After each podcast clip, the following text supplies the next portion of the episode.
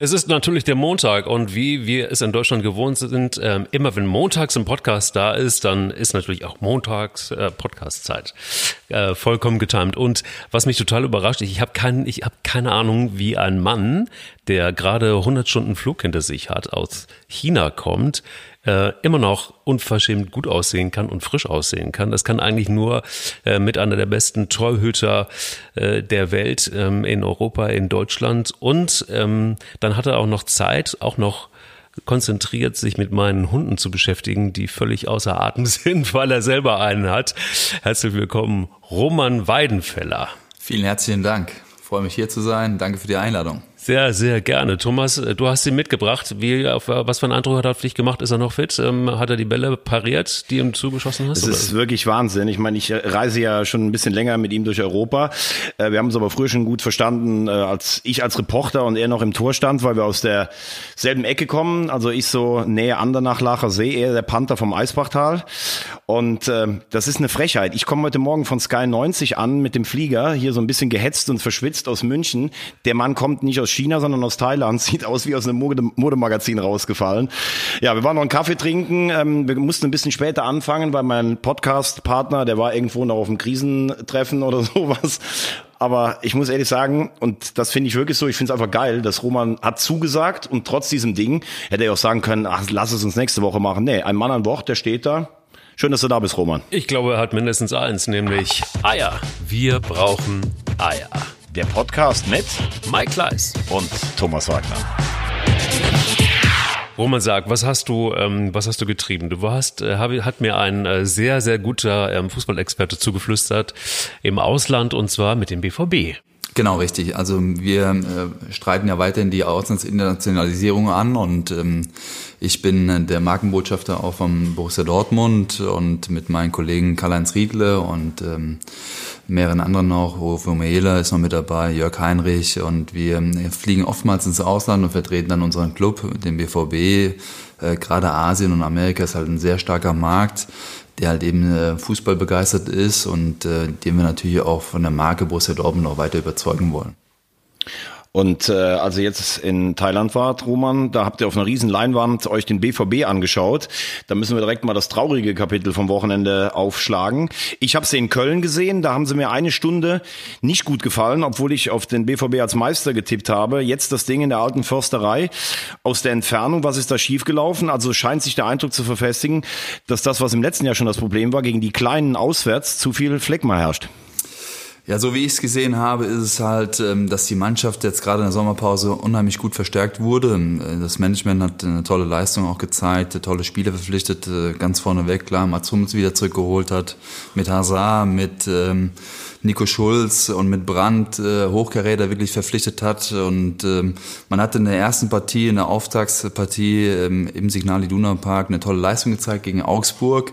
Aber auswärts war schon immer so die Schwachstelle von Borussia Dortmund in den letzten Jahren, die Achillesferse. Und äh, ja, in Köln noch letzten Endes die Partie dann auch gebogen, ähm, ziemlich zum Schluss des Spiels. Äh, ich glaube dann auch den Siegtreffer dann auch sehr äh, spät dann auch wirklich auch geschossen, äh, also mit Ach und Krach und jetzt äh, in der alten Försterei scheinbar die Situation komplett unterschätzt, obwohl man eigentlich auch ähm, dem Ganzen auch standhalten sollte.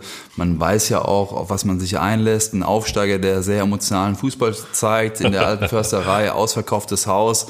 wir hatten mal die, das Glück gehabt, nach dem Umbau der Försterei vor Ort da, das das Eröffnungsspiel auch dann äh, zu spielen. Und da war es im tiefsten Winter und trotzdem war das Stadion ausverkauft und die Leute waren total begeistert, haben da Bengalo so abgefeuert und alles drum und dran. Also eigentlich wusste jeder, worauf es ankommt und trotz allem, finde ich, hat man Union unterschätzt und das sollte man nicht und schon mal gar nicht so zum Start der Saison. Denn äh, da tun natürlich Punkte gut und äh, der dritte Sieg in Folge hätte natürlich auch Borussia Dortmund in dem Moment auch gut getan, um eben sich auch fest oben erstmal zu stabilisieren an der Tabellenspitze. Sag mal, ähm, du musst gerade fragen, ja, du, wenn sich einer auskennt, dann du, aber wie ist das? Du hast es gerade so ein bisschen beschrieben, unterschätzt. Was, wie, wie ist denn das in der Kabine? Also geht man dann raus und sagt, wir geben Vollgas wie immer und was passiert dann? Also gehen wir davon aus, dass das ist, aber passiert dann irgendwas auf dem Platz, wo du sagst so irgendwie so, ach, heute ist irgendwie mh, unterschätzen wir sie oder ist doch vielleicht nicht so stark oder schleicht sich das so ein oder passiert es dann einfach, dass man bums überrascht wird und, und dann steht es 1-0 und dann denkst du so, oh, oh, ist ja doof und denkst immer noch, ja, können wir noch locker retten, weil wir sind eigentlich die bessere Mannschaft und dann bumm, hast du das nächste drin. Ist das so oder, oder wie muss man sich vorstellen? Ja, genau, also eigentlich ganz korrekt beschrieben. Ne? Hinterher dann während der Partie den Hebel umzulegen, ist meistens sehr schwierig. Es war das Abendspiel, so, dann war es auch noch ziemlich warm. Klar, du fährst zum Aufsteiger und denkst, ja komm, das biegen wir schon irgendwie und dann geht die Schwierigkeit eigentlich schon los. Also man vermisst dann irgendwo ein paar Prozente und das reicht meistens dann schon aus, um dann halt eben wirklich dann auch nicht die Partie zu gewinnen. Und gerade beim Aufsteiger, da musst du halt eben auch wirklich motiviert sein, da musst du auch auf alles gefasst sein. Und da wäre es halt auch wichtig gewesen, Ausrufezeichen erstmal direkt auch zu installieren. Und wir hatten ja letzte Woche auch äh, unsere Hörer aufgefordert, Fragen an Roman zu schicken. Und da gibt's hier den Mike aus Recklinghausen, der will wissen, äh, warum der BVB die Standardschwäche äh, mit in die neue Saison rüber äh, gerettet hat, kann man im Negativen fast sagen, Roman. Gegen Köln von Drexler einen kassiert, jetzt bei Union auch schon wieder. Das ist doch eigentlich eine Frage der Konzentration, oder? Ja, im letzten Jahr war es ja auch oftmals so, dass wir durch Standardsituationen auch die Gegentore bekommen haben und jetzt ist es wieder der Fall, obwohl wir eigentlich äh, sehr große Abwehrrecken auch in der Abwehr haben. Also so richtig verständlich ist es nicht. Ich glaube auch stark daran, dass die Jungs es auch äh, während der Woche oftmals auch trainieren. Aber ähm, Standard ist aus meiner Sicht äh, auch so ein gewissermaßen auch ein Einstellungsthema. Da sind wir wieder bei der Einstellung. Ähm, äh, selbst wenn ich den Ball jetzt nicht rausköpfen kann, aus welchen Gründen auch immer, dann muss ich halt eben schauen, dass mein Gegenspieler einfach den Ball nicht auf die Birne bekommt. Das ist eine ganz einfache Regel. Äh, von daher, also pff, ich glaube, da sollte man sich, glaube ich, intern nochmal Gedanken machen, um einfach da auch wirklich dann auch bewusster bei der Sache zu sein, äh, um nicht einfach da jedes Mal dann die Gegentore herzuschenken. Sabine aus Gelsenkirchen ähm, hat eine Frage gestellt und zwar hat sie gefragt, wer ist der bessere Trainer, Jürgen Klopp oder Lucien Favre? Ist ja immer schwierig zu beantworten, wenn halt eben gerade noch mitten dabei bist bei Borussia Dortmund. Aber allgemein muss man sagen, dass Lucien, glaube ich, eine tolle Arbeit leistet. Er hat eine ganz junge Mannschaft geformt, äh, ihr dann auch den Stempel aufgedrückt. Man sieht es auch taktisch. Die Mannschaft spielt tollen Fußball. Wenn man auch jetzt sieht, dass das Tor in der alten Försterei bei Union, das war klassisch toll herausgespielt. Also da sieht man schon, dass da wirklich auch irgendwo dann die Handschrift von ihm zu erkennen ist. Jürgen Klopp brauchen wir nicht drüber äh, uns groß zu unterhalten und zu streiten, dass er natürlich auch irgendwo der Erfolgstrainer von Borussia Dortmund war. Das ist klar. Und äh, ich persönlich habe ja auch das Glück gehabt, unter ihm trainieren zu dürfen und wir kamen ja auch super zurecht, auch weil wir eine offene und direkte Art und Weise haben. Äh, allerdings muss man sich irgendwann auch mal so ein bisschen auch lösen von dem Thema Jürgen Klopp. Ne? Die Vergleiche zu ziehen, das ist, glaube ich, irgendwann auch immer unfair. Man muss irgendwann sagen, pass auf, wir hatten eine super, mega tolle, geile Zeit gehabt. Aber jetzt ist halt eben Borussia Dortmund im 2019 und da ist halt jetzt Lucien Favre der Trainer und ähm, wir müssen jetzt auch gucken, dass wir das wuppen. Und man hat ganz klar von der Vereinsseite herausgegeben das Ziel, dass man auch Meister werden will. Ich finde es gut, dass man auch die Ziele so ganz klar auch artikuliert. Denn im letzten Jahr war es so gewesen, dass man immer sagte, ja, mal gucken, wie es läuft und so. Und dann hatte man auf einmal aus dem Nichts neun Punkte Vorsprung, sogar mit dem Torverhältnis noch den zehnten Punkt. Und dann hätte man eigentlich auch die Meisterschaft gewinnen müssen und nicht die hinterher dann nochmal herschenken. Ne? Klar, hinterher war es spannend. Aber dass Bayern nochmal so zurückkommt und dass wir leider Gottes auf der Zielgeraden so viele Punkte dann auch verbimmeln, das war eigentlich sehr schade. Und dann haben wir noch eine Frage von Stefan Pfau aus Hürth, der sagt, ich bin großer Roman-Fan. Ähm, Roman, sag mal, ist es gut, wenn man zu Saisonbeginn so eine Klatsche bekommt wie bei Union, dass man wach wird? Oder befürchtest du, dass das schon saisonübergreifend ist und man sich eigentlich wundern muss, warum diese Alarmsignale immer noch nicht gehört wurden? Ich bin ein positiv denkender Mensch, also von daher denke ich, dass es jetzt äh, ein positiver Zeitpunkt ist, nochmal so ein Wachrüttler auch zum richtigen Zeitpunkt, äh, denn äh, hinten raus wäre es wirklich auch schlimm. Denn äh, man hat ja extra aus dem Grund auch die Mannschaft verstärkt und stabilisiert und auch mehr Erfahrung dazu gekauft, auch nochmal Qualität. Allgemein ist man in der Breite auch viel besser aufgestellt. Also da ist es, glaube ich, wichtig, dass man nicht die gleichen Fehler macht wie in der letzten Saison. Und Roman, mich interessiert es noch, du hast ja auch mit Mats Hummels lange zusammengespielt. Ähm, letztes Jahr war er in der Rückrunde für mich Deutschlands bester Innenverteidiger, hat die Bayern wirklich auch mitgerissen, auch dann im direkten Duell zum Beispiel. Du kennst ihn ja. Er ist ja durchaus, sagt man so, mit Nico Kovac auch vielleicht vielleicht das eine oder andere Mal mal aneinander geraten, ein kritischer Geist. Ähm, aber kann das grundsätzlich schon so ein bisschen noch diese Portion Sieger gehen, äh, geben, weil er weiß ja, wie man Titel gewinnt, die Borussia im letzten Jahr vielleicht gefehlt hat? Also ich finde, dass es der Königstransfer von Borussia Dortmund ist, dass äh, Mats auch zu Borussia passt und genau der Spieler ist, der auch uns im letzten Jahr auch gefehlt hat. Er ist meinungsstark, er zeigt aber auch seine Leistung auf dem Spielfeld und man hat es ja auch im letzten Jahr auch gesehen in der Saison, als er sehr stark kritisiert wurde und letzten Endes dann auch aus der Nationalmannschaft äh, eben auch äh, ähm, ja nicht geflogen ist, aber im Prinzip nicht mehr eingeladen worden ist äh, hat er eigentlich mit äh, seiner Leistung überzeugt und hat auch alle Kritiker da auch nochmal ganz klar signalisiert, pass mal auf, mit mir ist immer noch zu rechnen. Und ich bin wirklich der oder vielleicht einer der stärksten ähm, Innenverteidiger, den es halt eben auf jeden Fall mal in der Bundesliga gibt, aber aus meiner Sicht auch in Europa. Wie ist das? Wie hast du es so gesehen? Du hast ja auch deine eigene Erfahrung in Anführungsstrichen mit der Nationalmannschaft. Aber ähm, wie war das? Wie hast du das erlebt, ähm, wie man das mit mit äh, so einem verdienten Spieler wie Mats Hummels da umgegangen ist? Es war ja schon auch ein großes Thema. Ne? Es war nicht nur er. Also ich war selbst auch überrascht allgemein, ähm, weil Mats natürlich auch äh, maßgeblich daran beteiligt war, die WM 2014 zu gewinnen.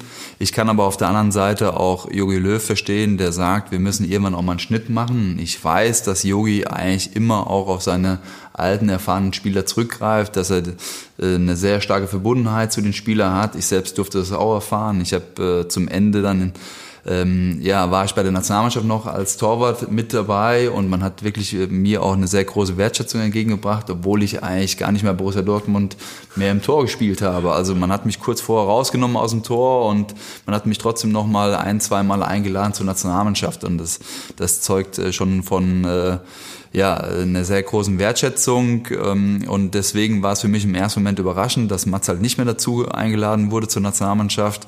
Aber auf der anderen Seite muss man auch ganz klar sagen, wenn der Bundestrainer nach so einer verkorksten Weltmeisterschaft 2018 äh, irgendwann den Entschluss auch fasst, zu sagen, ich möchte einen Neuanfang äh, starten, dann, dann muss man es eben auch so akzeptieren, auch wenn es äh, finde ich, natürlich schon hart ist, auch für Müller und Boateng, äh, wo auch alle beide anderen Spielern aus meiner Sicht immer noch die Qualität haben, natürlich auf dem allerhöchsten internationalen Niveau zu spielen. Ich frage deshalb, weil 2011 wurde ähm, dein alter Trainer Jürgen Klopp mal gefragt, ähm, wie er das denn so sieht, dass du nicht nominiert worden bist für die Nationalmannschaft. Das war 2011 und dann sagte er so, pff, Roman ist so ein geiler Spieler, so ein geiler Torwart. Ähm, wenn der bei Borussia Dortmund in zehn Jahren seine Karriere beendet, dann kann er auch mega happy sein. Dann hat er doch so viel erreicht und ob er da jetzt dann gespielt hat, er sagt, ich glaube, dass das natürlich irgendwie auch wehtut, aber trotzdem muss man dann nicht traurig sein. Dann kam diese späte Wertschätzung nochmal und das fand ich tatsächlich auch groß von Jürgen Löw.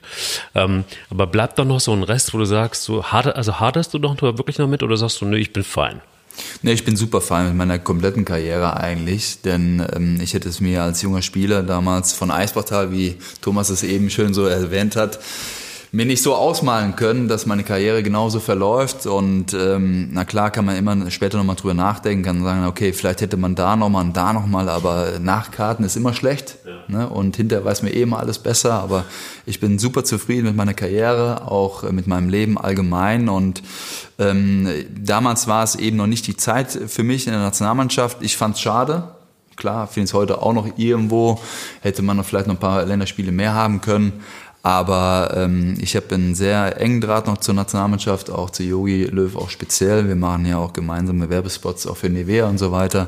Also ähm, wir sind da wirklich super fein miteinander und ich mag ihn auch als Typ, weil er einfach auch eine coole Socke ist und äh, ja, sportlich gesehen, hinterher haben wir den größten Erfolg nach Deutschland geholt, sind gemeinsam Weltmeister geworden, also von daher ist alles wunderbar. Und ich muss ganz ehrlich sagen, für mich ist das nicht so einfach. Hier sitzt also Roman Weidenfeller, der macht jetzt auch noch für Nivea Werbung. er ja. Sieht eh top aus. Du siehst eh aus wie so eine fleischgewordene Werbeanzeige für, für Dank Hygiene und, und Reinigungsmittel. Also ist heute wirklich schwer. Technikchef Thorsten eh äh, gut aussehend. Also ich bin jetzt nur noch die Nummer vier. Ja, aber weißt du, was geil ist? Also ich meine, das war ein Happy End und ich als Rosa, Rosamunde Pilcher des des Fußballs. Ja, bin jetzt natürlich super happy, kann so ein Herz machen, ja, dass das zwischen Yogi und und Roman alles gut ist. Kein kein Blatt mehr dazwischen Ja, hat. voll. Aber wenn ich auf die äh, Karriere von dir zurückgucke, äh, Roman, du hast natürlich recht, es bringt nichts nachzukarten, aber was ich bei Roman immer klasse fand, das war ja jetzt nicht nur Nationalmannschaft, wo damals auch alle gesagt haben, Neuer war ja vor der WM verletzt. Naja gut, also äh, mit Roman haben wir einen guten Mann hinten drin. Ich fand gerade diese Champions League-Saison 2012, 2013, da hast du ja überragend gehalten bis zum Finale. Im Finale für meine Begriffe ihr auch eine halbe Stunde die bessere Mannschaft. Ribery hätte meiner Meinung nach rot sehen müssen, auch Dante zwingend. Ist natürlich lange her, aber so ein Champions League-Titel, der hätte sich, der hätte sich sicherlich auch gut gemacht äh, für Schwarz-Gelb. Aber kommen wir damit mal ganz kurz zu den Bayern, weil wir jetzt über Borussia Dortmund ja schon viel gesprochen haben.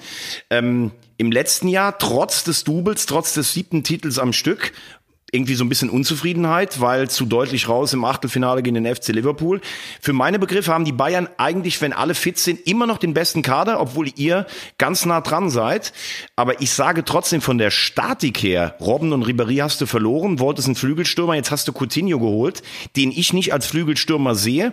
Und auf der Sechs hast du eigentlich nur Martinez auf internationalem Niveau, der oft verletzt ist. Da hätte ich mir vielleicht so einen Rocker an Bayern Stelle geholt, diesen U21-Nationalspieler aus Spanien.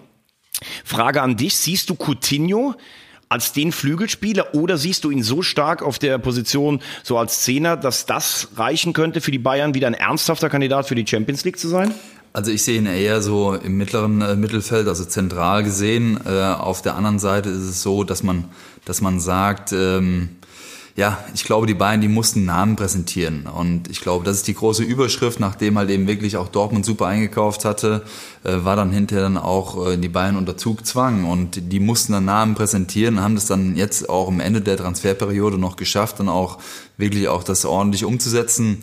Vom Kader her bin ich noch nicht ganz so deiner Meinung, ob äh, die Bayern wirklich auch einen besseren Kader haben, weil äh, Dortmund hat sich wirklich auf Sicht auch äh, super äh, ja einfach entwickelt und halt eben tolle Spieler dazu geholt, deutsche Spieler, hungrige dazu geholt auch, die wirklich das Zeug dazu haben, auch wirklich auch nochmal zu performen. Ne?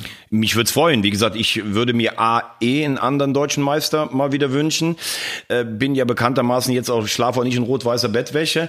Und äh, also äh, lass mich gerne von dir überzeugen. Aber ähm, Roman, auch eins vielleicht noch äh, zu, zu den Bayern. Uli Hoeneß hat jetzt endgültig seinen Rückzug angekündigt. Ähm, interessant für mich der Satz am Schluss, als er dann alles gesagt hatte. Ich wollte immer durch die Vordertür raus. Und das ist mir hervorragend gelungen. Das ist ein Satz, der ist, steht halt für Uli Hoeneß. Aber auch wenn ich äh, häufig kritische Worte zum, zum Gebaren der Bayern gefunden habe, er hat natürlich diesen Verein geprägt, vor allem wirtschaftlich so stark gemacht, dass auch viele Fehlankäufe praktisch sich nie ausgewirkt haben. Aber er war natürlich auch immer so ein Freund der Spieler. Ribéry ist ja ganz oft zum Tegernsee rausgefahren, durfte sich dann mal ausweinen. Er ist auch ein Freund von äh, Niko Kovac. Er ist auch ein Freund von Hassan Salihamidzic. Wie wird sich die Statik bei den Bayern jetzt ändern, wenn er aufhört?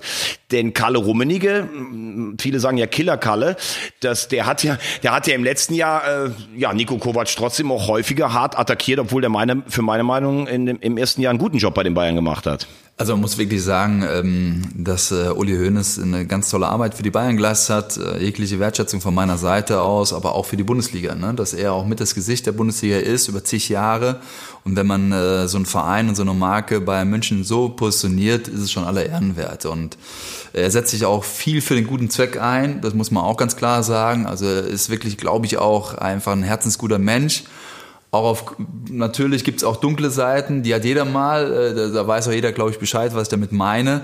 Aber man kann auch nicht immer alles nur richtig machen. Wenn man viel macht, hat man auch mal ein paar Fehler gemacht. Ähm, aber natürlich wird sich bei Bayern ein bisschen was verändern in der Statik her. Man wird jetzt abwarten, wie Oliver Kahn jetzt äh, zu dem Verein dazu stößt und wie stark dann seine Stimme schon ist. Äh, Karl-Heinz Rummenigge wird es sagen haben, klar Salihamidzic auch dazu.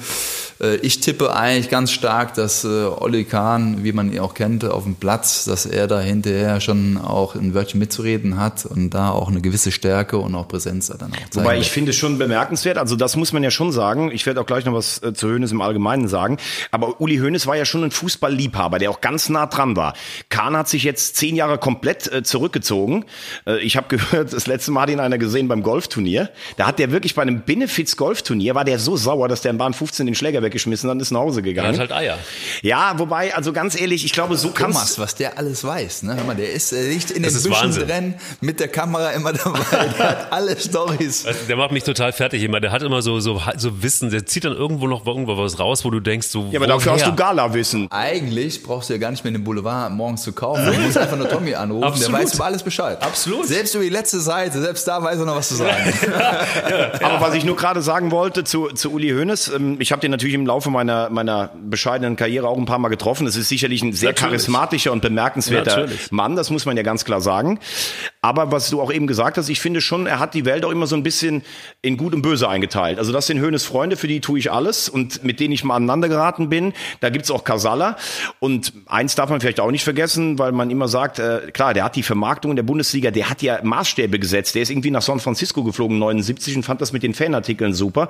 Aber man darf auch nicht vergessen, bei aller Würdigung, damals zum Beispiel Borussia Dortmund, Ende so, also kurz vor der Jahrtausendwende ging es dem Verein finanziell schon nicht so gut. Dann haben die damals gesagt, wir sind für die dezentrale Fernsehvermarktung. Das heißt, jeder Verein kann seinen eigenen Fernsehvertrag aushandeln. Da hat Uli Hoeneß wörtlich gesagt, nee, nee, das geht nicht. Borussia Dortmund schert aus der Solidargemeinschaft der Bundesligisten aus. Bochum muss genauso viel bekommen wie die Bayern. Und hat hintenrum von Leo Kirch damals 20 Millionen kassiert. Das ist ja sogar nachgewiesen. Und die, DFB, äh, die DFL hat ihn mit zwei Millionen Strafe, oder die Bayern mit zwei Millionen Strafe sanktioniert. Will damit sagen, es ist ja auch völlig okay, wenn man alles für seinen Verein tut. Aber es gibt natürlich auch ein paar Sachen. Also ich bin das soziale Gewissen oder die Rosamunde Pilcher der Pass Bundesliga. auf, jetzt kommt, ja genau. Jetzt kommt die, jetzt kommt die Feuerwehr, die Ex-Feuerwehr vom SC Baden-Baden und sagt dir folgendes. Uli Hoeneß ist mir gerade zugeflüstert worden, ist natürlich ein Typ, der strittig ist. Aber, und der tut ganz viele Sachen im Hintergrund, die gar nicht so sehr in die Öffentlichkeit kommen, weil er es gar nicht will, weil er es gar nicht geil findet. Es gibt andere, die sagen, ich ziehe die Fahne hoch, wann immer ich was Gutes tue. Bei Uli Hoeneß ist Oh, es so. oh, jetzt ganz pass auf, ehrlich. pass auf, pass auf, pass nee, auf. pass auf. Pass auf, pass auf. Ich mache ein warte, warte. Retterspiel und Nee, erzähle nee, jedes. Mal, Borussia Dortmund Nein, kein lebt nur noch, weil wir zwei Millionen denen geliehen haben. Kein Retterspiel. sowas. Nee, es ist kein Retterspiel. Mir hat eine, äh, mir hat Anita Gerharter, das ist die CEO von Wings for Life World Run. Da laufen jedes Jahr Hunderttausende für die äh, ähm, Rückenmarksforschung. So, und da gibt's eine Veranstaltung in der Allianz Arena. Da war es so, dass Uli Hoeneß eingeladen war. Erst hatte sich das alles angehört, war sehr gelangweilt und irgendwann hat ihn Anita auf die Seite genommen, hat, hat ihm das alles nochmal erzählt. Und Uli Hoeneß ging dann raus und sagte, ich werde jedes Jahr kommen und ich werde jedes Mal was dafür tun, weil ihm dann klar geworden ist, was das bedeutet. Es gibt ja viele, viele auch viele ähm, Profisportler, die während des Trainings blöd gefallen sind, querschnittsgelähmt sind und so weiter. Da, hat, da macht er gar keinen gro großen Hehl raus. Das, das schreibt übrigens die Bildzeitung nie. Ja, das steht auch nirgendwo in dem Kicker, aber Uli Hoeneß macht das einfach. Und das ist was, was ich viel geiler finde, als, als wenn sich jemand hinstellt und ähm, Millionen gibt und äh, alle, alle Fernsehkameras sind mit dabei. Also er hat ja damals mal nach einem Champions League Spiel hat er ein ukrainisches Mädel, das Krebs hatte, mit im Flieger nach München geholt, hat die Operation bezahlt. Ja, ich sag ja auch, der hat auch richtig gute Seiten. Aber es gibt auch die Seiten, muss man auch sagen. Ich fahre zu jedem Verein, mache ein Retterspiel oder leihe Borussia Dortmund irgendwann mal zwei Millionen und erzähle da 30 Jahre darüber. Das ist auch eine Seite. Es gibt niemanden, der unbefleckt ist, außer dir. Ja. Also von daher. Aber Roman musste, von den, Roman musste von den zwei Millionen von Uli Hoeneß ja auch irgendwie leben. Ja, ja. Also? Also be bevor wir jetzt hier, bevor wir jetzt, äh, bevor wir jetzt zu tief abgleiten, also wir sind uns, glaube ich, einig. Er hat Bayern München zu dem gemacht, was, was Bayern München heute ist und ist eine ganz profilierte Marke in der Fußballwelt und er ist irgendwie auch immer Fußballer geblieben. Also wie der heute auf der Tribüne noch jubelt bei jedem Tor, das ist natürlich irgendwie bewundernswert nach, nach, nach so einer langen Zeit, nach über 40 Jahren im Fußball. Und damit äh, würde ich sagen, haben wir dann auch zumindestens eine ganz große ähm, Persönlichkeit der Fußball-Bundesliga hoffentlich einigermaßen angemessen auf allen Ebenen gewürdigt. Man meint, dass der Tommy vor sich einen riesen Bildschirm stehen hat mit allen Daten, News und so weiter. Er Stattdessen über sitze ich alles, hier- er stattdessen hinter so einem Gesichtsschutz. Ja, liebe Zuhörer, wir haben ja nur ein ganz normales, einfaches Mikro hier vor der Nase und Er, sprechen er die hat ganz so eine, so eine Kontaktlinse mit so einem eingebauten Teleprompter. weißt du? das ist, das- sag mal, aber ähm, ist es wirklich so einfach, das ist so äh, als, für mich als Fußballleihe ja, spannend zu wissen. Ist es wirklich so einfach, dass man sagen kann, okay, da kommt ein neuer Trainer, vorher hatte ich einen Stammplatz, dann kommt ein neuer Trainer und dann funktioniert es zwischen dem Spieler und dem Trainer nicht mehr und dann ist der Spieler vielleicht auch auf der Bank. Ist es so einfach, dass es auch was mit Chemie zu tun hat? Oder ist es dann vielleicht die Taktik oder, oder was oder was oder kommt alles zusammen? Wie siehst du es? Also wenn ein neuer Trainer zum Verein kommt, und ich habe das ja auch äh, diese Erfahrung machen müssen, äh, dann kommt er natürlich mit einer gewissen Philosophie an. Und bei uns war es dann damals so in Dortmund, dass Thomas Tuchel halt eben auch einen moderneren Torwart haben möchte oder wollte damals. Und das war halt eben Roman Bürki. Und dann wurde ich im Prinzip dann auch an die Seite gepackt. Und das gehört halt eben dann mal dazu. Ich fand es natürlich auch nicht lustig. Ähm, muss es dann letzten Endes akzeptieren oder hätte er einfach dann auch den Verein wechseln sollen. Ähm, die zwei Möglichkeiten gab's und ich habe mich eben dann auch für den Weg entschieden, einfach dem Verein treu zu bleiben, weil ich mir eigentlich das nicht kaputt machen äh, wollte, was ich mir da aufgebaut habe und weil ich auch eine riesen Wertschätzung auch äh, vom Verein hatte und auch von den Zuschauern, den Fans, die mich jahrelang begleitet haben und unterstützt haben. Und äh, letzten Endes muss ich auch sagen, war es für mich persönlich die richtige Entscheidung. Aber äh, Trainer, auf deine Frage zurückzukommen, haben halt eben manchmal eine andere Philosophie oder es passt halt von der Chemie her nicht äh, oder man kann sich auch nicht wirklich riechen. Das kommt ja auch schon mal vor. Äh, man ist ja irgendwo auch nur Mensch. Und dann fallen halt eben auch ähm, die Würfel gegen ein und dann muss man halt eben selber eine Entscheidung treffen, wie man damit umgeht. Stichwort ist dann natürlich auch, wenn man ähm, aus Dortmund kommt, guckt man, wie oft guckt man dann eigentlich nach Köln rüber? Also guckt Gott. man da. Man ist ja, Ja, man ist ja, er ist ja nah dran. Ja, ist eben. Aber gut, man braucht sie ja im letzten Jahr nicht zum FC zu schauen, weil die waren ja unterklassig. Aber ehrlich gesagt, ähm, wenn ich mit, mit dem BVB hier ins Stadion reinkam, äh, fand ich es immer super cool, weil du hast immer eine mega Stimmung gehabt. Äh, Meistens war dann die Stimmung nach dem Spiel schlechter beim FC, weil wir dann, weil der BVB dann gewonnen hatte. Ich kann mich auch noch an ein Spiel besonders erinnern, das war 2011. Äh, Tommy, weißt du bestimmt auch noch. Ja, da oder? habt ihr, ich glaube, da Als- hat der FC den Ausgleich in der Richtig. 90. und ihr habt in Und der jetzt 93. kommt's, jetzt kommt's, pass auf, Kevin Poldi- Großkreuz, glaube ich. Wollte den Ball am besten so lange verstecken und vor mir herschieben, so am Ball rumdribbeln, am, ja genau, dass ich fast ausgeflippt bin, habe mich noch voll in der Wolle mit Poldi gehabt, so hab dem dann irgendwann den, Fuß, den, den, den Ball vom Fuß, vom Fuß weggeholt, so mit aller äh, letzten energischen Art, den nach vorne geschmissen, da gab's noch nochmal einen Anstoß, so, wir haben direkt wieder aufs Tor gespielt, haben das Ding reingeknallt und Großkreuz, Nuri Scha- glaub ich, genau, damals. Großkreuz, nee, nee, Nuri Shahin, abgefälschter Ball. Oh, schlecht von mir, okay. Ja. Ey, wo ist dein Bildschirm? Shahin knallt das Ding rein und rutscht so komplett einmal über die Mittellinie an Pauli vorbei und zu mir irgendwie in die Arme rein. Das war ein geiles Spiel, nein. Hat äh, richtig Spaß gemacht, äh, war auch wegweisend für uns Richtung Meisterschaft und äh, ja, Emotionen pur. Aber was ich damit sagen wollte, ist einfach, dass der FC aus meiner Sicht ein geiler Verein ist äh, auch sensationelle Fans hat, äh, eine geile Stimmung im Stadion herrscht und dass man das Ganze einfach mal auch so betrachten muss, dass man hier in den nächsten Jahren einfach mal konstant Leistung bringt und nicht äh, so einen Aufzugverein da die ganze Zeit äh, äh, interpretiert, denn ähm, immer mal zwei Jahre in der ersten Liga zu spielen, dann wieder nochmal ein, zwei Jahre weg zu sein, das macht doch für alle keinen Sinn. War das jemals ein Thema für dich, der erste FC Köln? Oh Gott, Rosamunde. Ja, come on, also ich muss es wissen. Jetzt weiß nicht. intern, ne? vielleicht mal mit 15 oder sowas, aber mit 15 haben die damals einen besseren Torwart gehabt als Roman Weidenfeller im Jugendbereich. Deswegen bin ich dann damals nach Köln, äh, nach Köln sag ich schon, nach Kaiserslautern gewechselt. Die irritieren mich schon, die Jungs hier. Äh, nach Kaiserslautern gewechselt, was aber auch für mich eine super gute Entscheidung war, denn ich konnte mich dort äh, sehr gut entwickeln und habe dann, dann mit 21 den Weg nach Dortmund gefunden. Mit Gary Ehrmann übrigens, den ich gestern gesehen habe beim Derby Lautern gegen Mannheim. Da, du denkst, in Lautern ist leider alles irgendwie so ein bisschen im Verfall, aber dann kommt Gary Ehrmann aus der Kabine. Der Mann ist 60, der packt die beiden Bälle immer noch so mit einer Hand jeweils. Mal, der hat eine bessere Figur wie wir drei bei alle zusammen. Äh, gut, da, aber der, der, der steht so drin und dann haut er die Bälle da drauf auf die Kiste und das ganze Stadion explodiert. Gary, Gary und er ist der Zampano, der die dann wieder zum Schweigen bringt. Ganz toller Torwarttrainer, der ja richtig viele äh, auch Nationaltorhüter rausgebracht hat. Nur eins noch zum Abschluss zum Weißen Ballett aus Müngersdorf.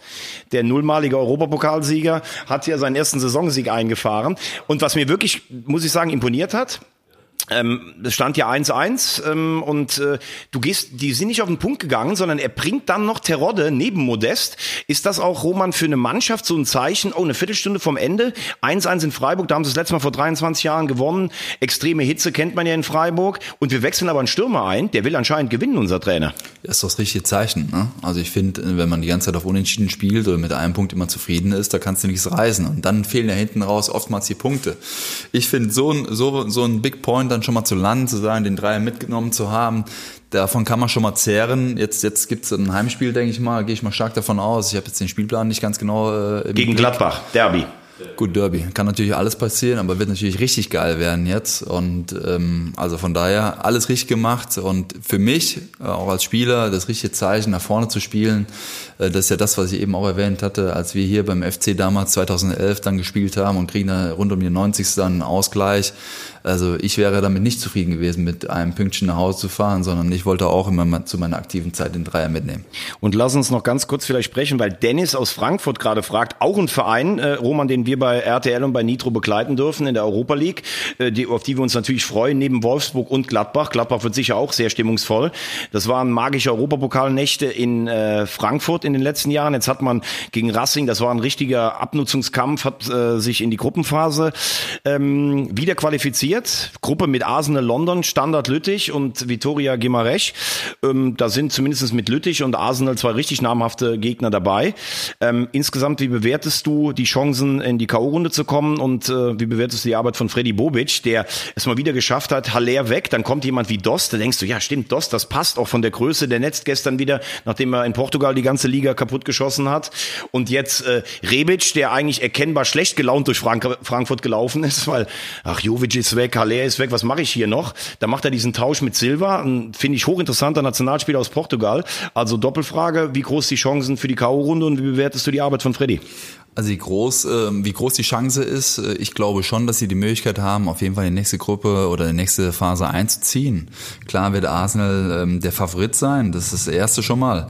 Und äh, Freddy muss ich sagen, ich habe ihn damals 2001 2002 kennengelernt ähm, beim BVB und ähm, da war damals schon eine coole Socke gewesen und ich muss sagen, dass er fachlich eine super Arbeit macht, dass er das richtige Fingerspitzengefühl für die Spieler hat und äh, dass er eben auch den Verein toll weiterentwickelt hat bei der Eintracht. Ähm, eine super Einkaufspolitik, hat ein sehr gutes Gespür, geht gut mit den Menschen um, er ist sehr nahbar, trotz allem, er kann auch äh, von dem erzählen, was er selbst auch schon mal erlebt hat. Also äh, man nimmt ihm das ab als Spieler. Also ich sehe ihn als sehr große Konstante hier bei der Eintracht und äh, dadurch hat auch Eintracht Frankfurt den großen Erfolg. Egal ob in der Bundesliga als auch international. Und wir durften ja beide das im letzten Jahr erleben, die Emotionen, die gerade da auch äh, in der Commerzbank Arena, die da herrschen und allgemein welchen begeisternden Fußball die Eintracht da im letzten Jahr gezeigt hat.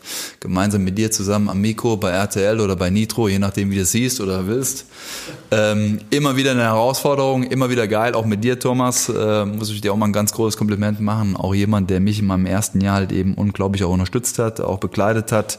Ist ja auch nicht immer ganz so einfach als aktiver Spieler ähm, äh, da habe ich zwar auch schon mal das eine oder andere Mal vor der Kamera gestanden, aber da habe ich auch andere Sätze von mir gegeben als wie heute. Also damals war das Wetter immer schön. Ja, und, äh, war immer gut. Und war immer gut.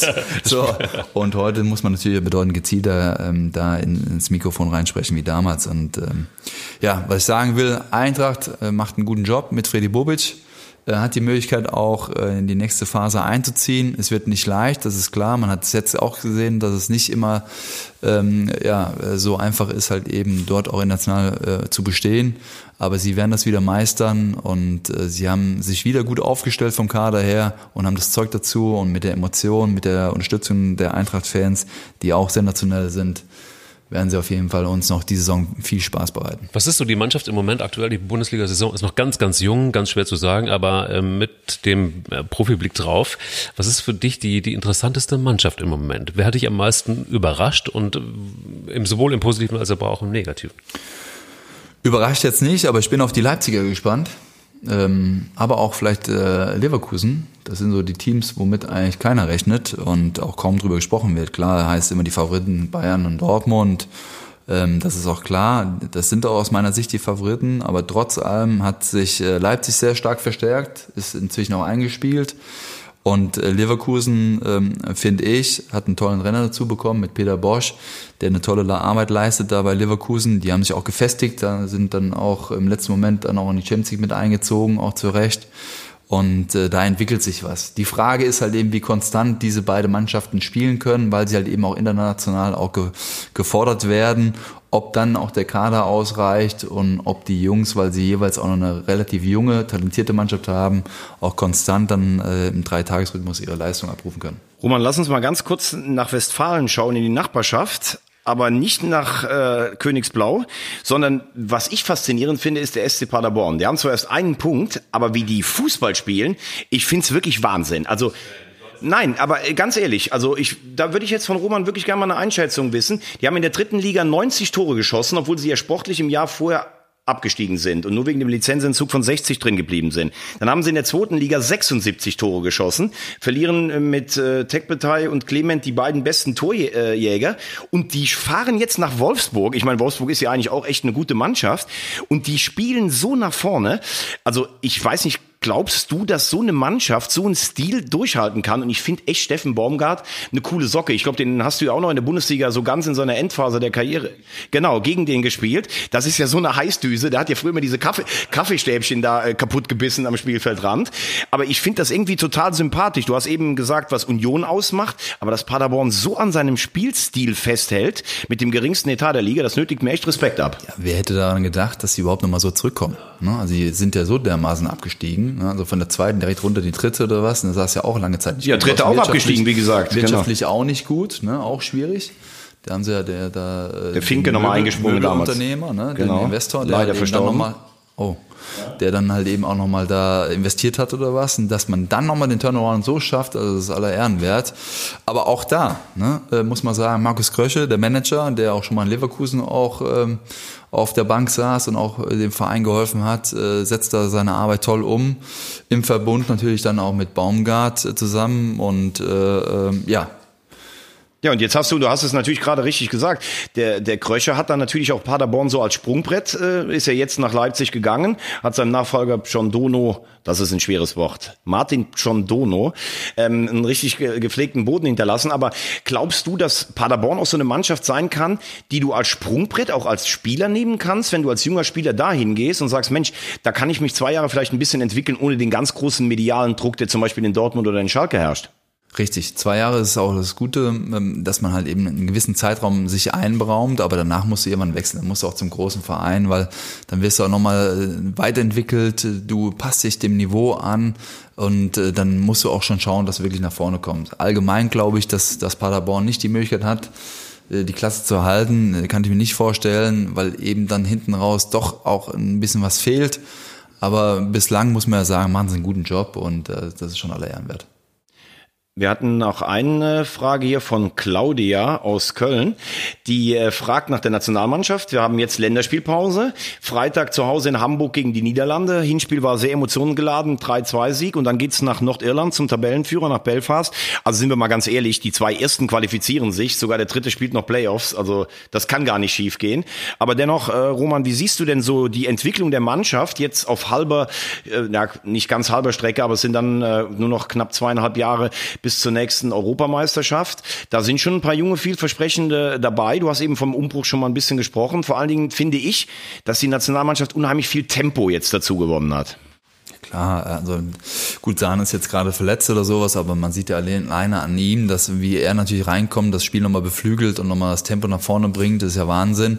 Äh, allgemein wurden ja jetzt auch nochmal neue Spieler eingeladen, junge, die man eigentlich kaum kennt, aber trotz allem, du siehst, der Umbruch wird immer weiter nach vorne getrieben und ähm, äh, man gibt Yogi auch dementsprechend auch dann recht. Äh, man hat es gesehen, dass er hinterher dann auch gegen Niederlande gewonnen hat, äh, wo viele eigentlich nicht mal einen Pfifferling draufgesetzt haben.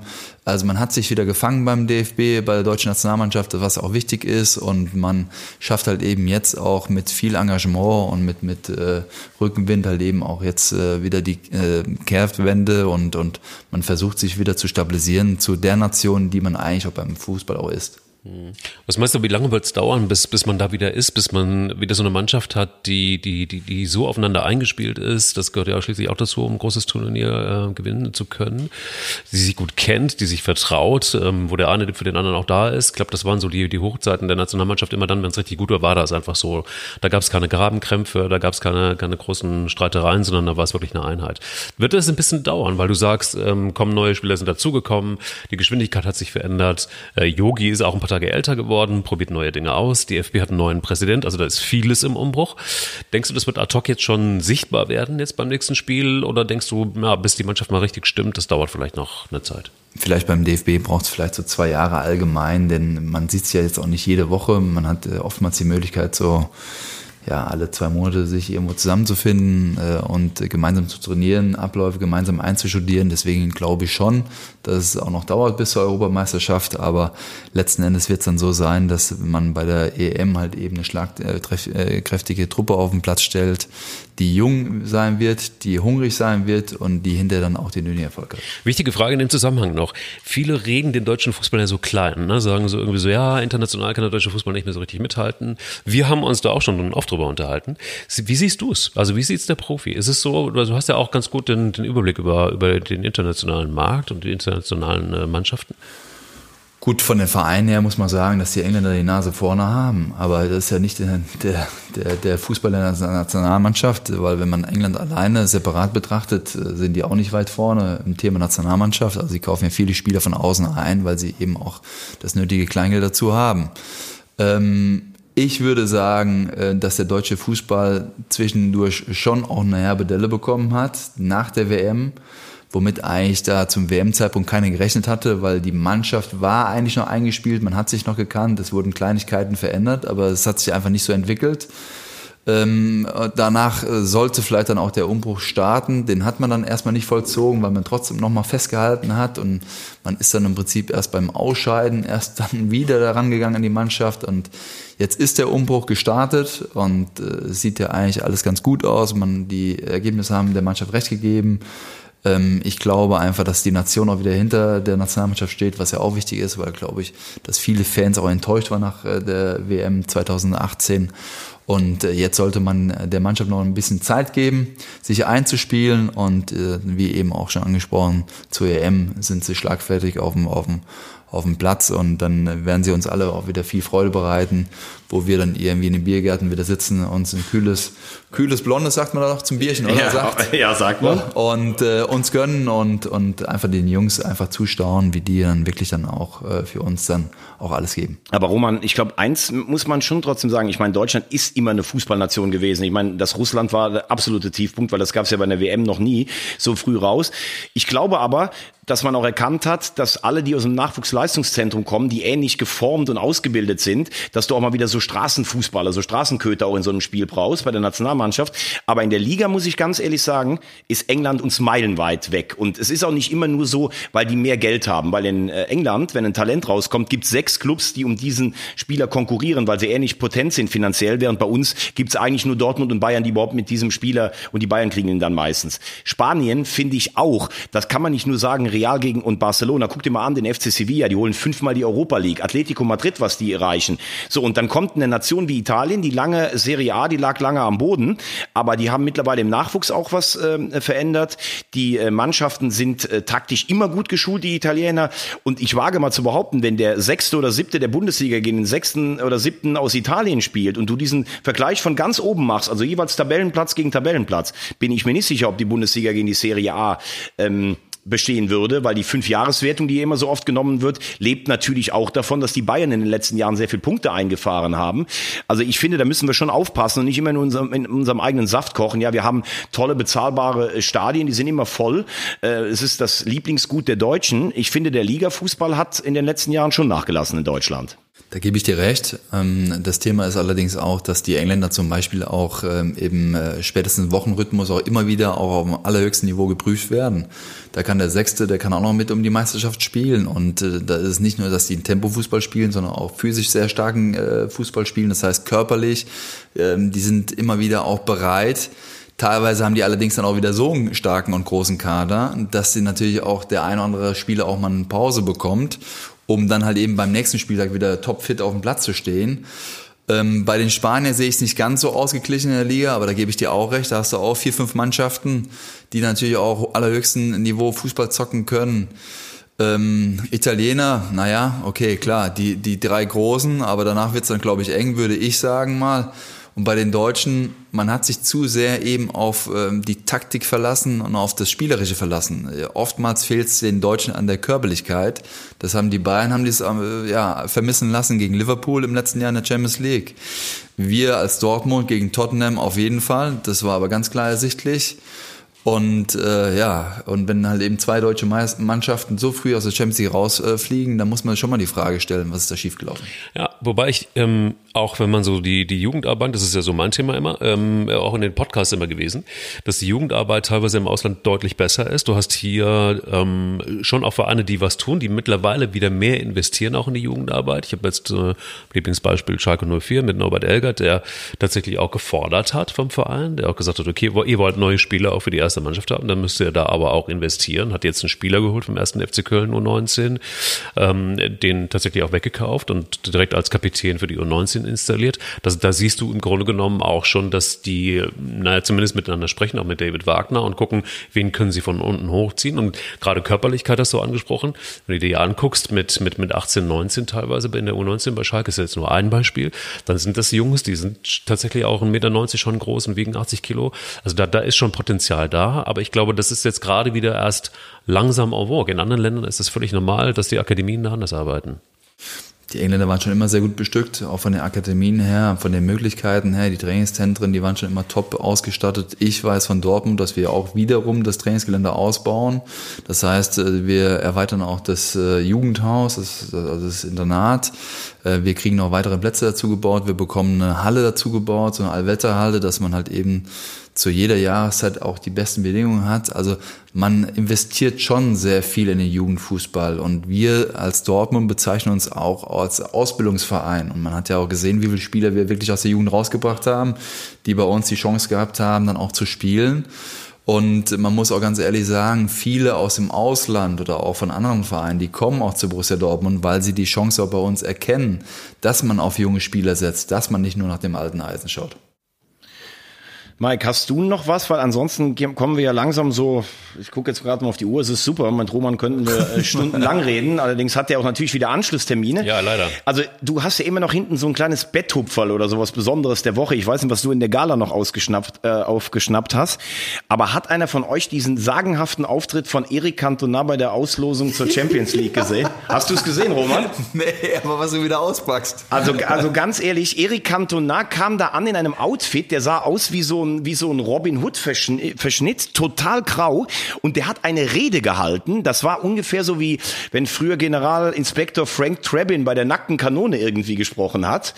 Also in der ersten Reihe gab es einen Zwischenschnitt, da saßen Messi und Ronaldo nebeneinander. Die haben sich angeguckt, wie wenn du auf einer Kommunion oder einer Taufe bist und der völlig besoffene Onkel hält eine Rede, für die sich eigentlich alle schämen. Das ist Wahnsinn. Also guckt euch das mal auf YouTube an. Eric Cantona, ein, ein Irrer, aber auch ein Genie. Ich weiß nicht, Roman, ich glaube, gegen den hast du nicht mehr gespielt, aber ja, der war ja auch doch ein paar Jahre älter. Ja, aber ich bin ja schon mal froh, dass er nicht ins Publikum reingekrätscht ist. Ja, wie damals Messi, gegen Messi und Cristiano dann da abgekrätscht im Publikum. Wie er damals mit Man, Man United mit dem Kung Fu äh, tritt, glaube ich, gegen Derby County oder gegen Crystal Palace, da irgendeinen rasiert, der ihn in der ersten Reihe da irgendwie bepöbelt hat, übelst, ja. Ich, ähm, ich wollte eigentlich schließen mit einem Satz von Roman Weidenfeller, der mir ganz, ganz besonders gut gefallen hat und den der natürlich kennt. 2011 ist er auch ausgezeichnet worden für diesen Satz.